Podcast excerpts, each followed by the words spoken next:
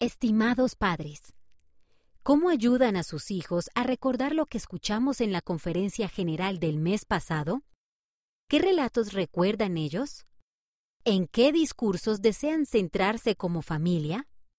Lean juntos lo que nuestro profeta dijo en la página 2 o lean los relatos de la conferencia en la página 5.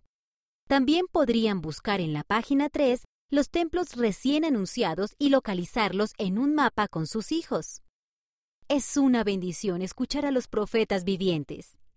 Con amor, el amigo. Consejo de lectura. Hagan que la lectura sea parte de la vida cotidiana de su hijo. Por ejemplo, podrían leer con él o ella después de la escuela o antes de acostarse.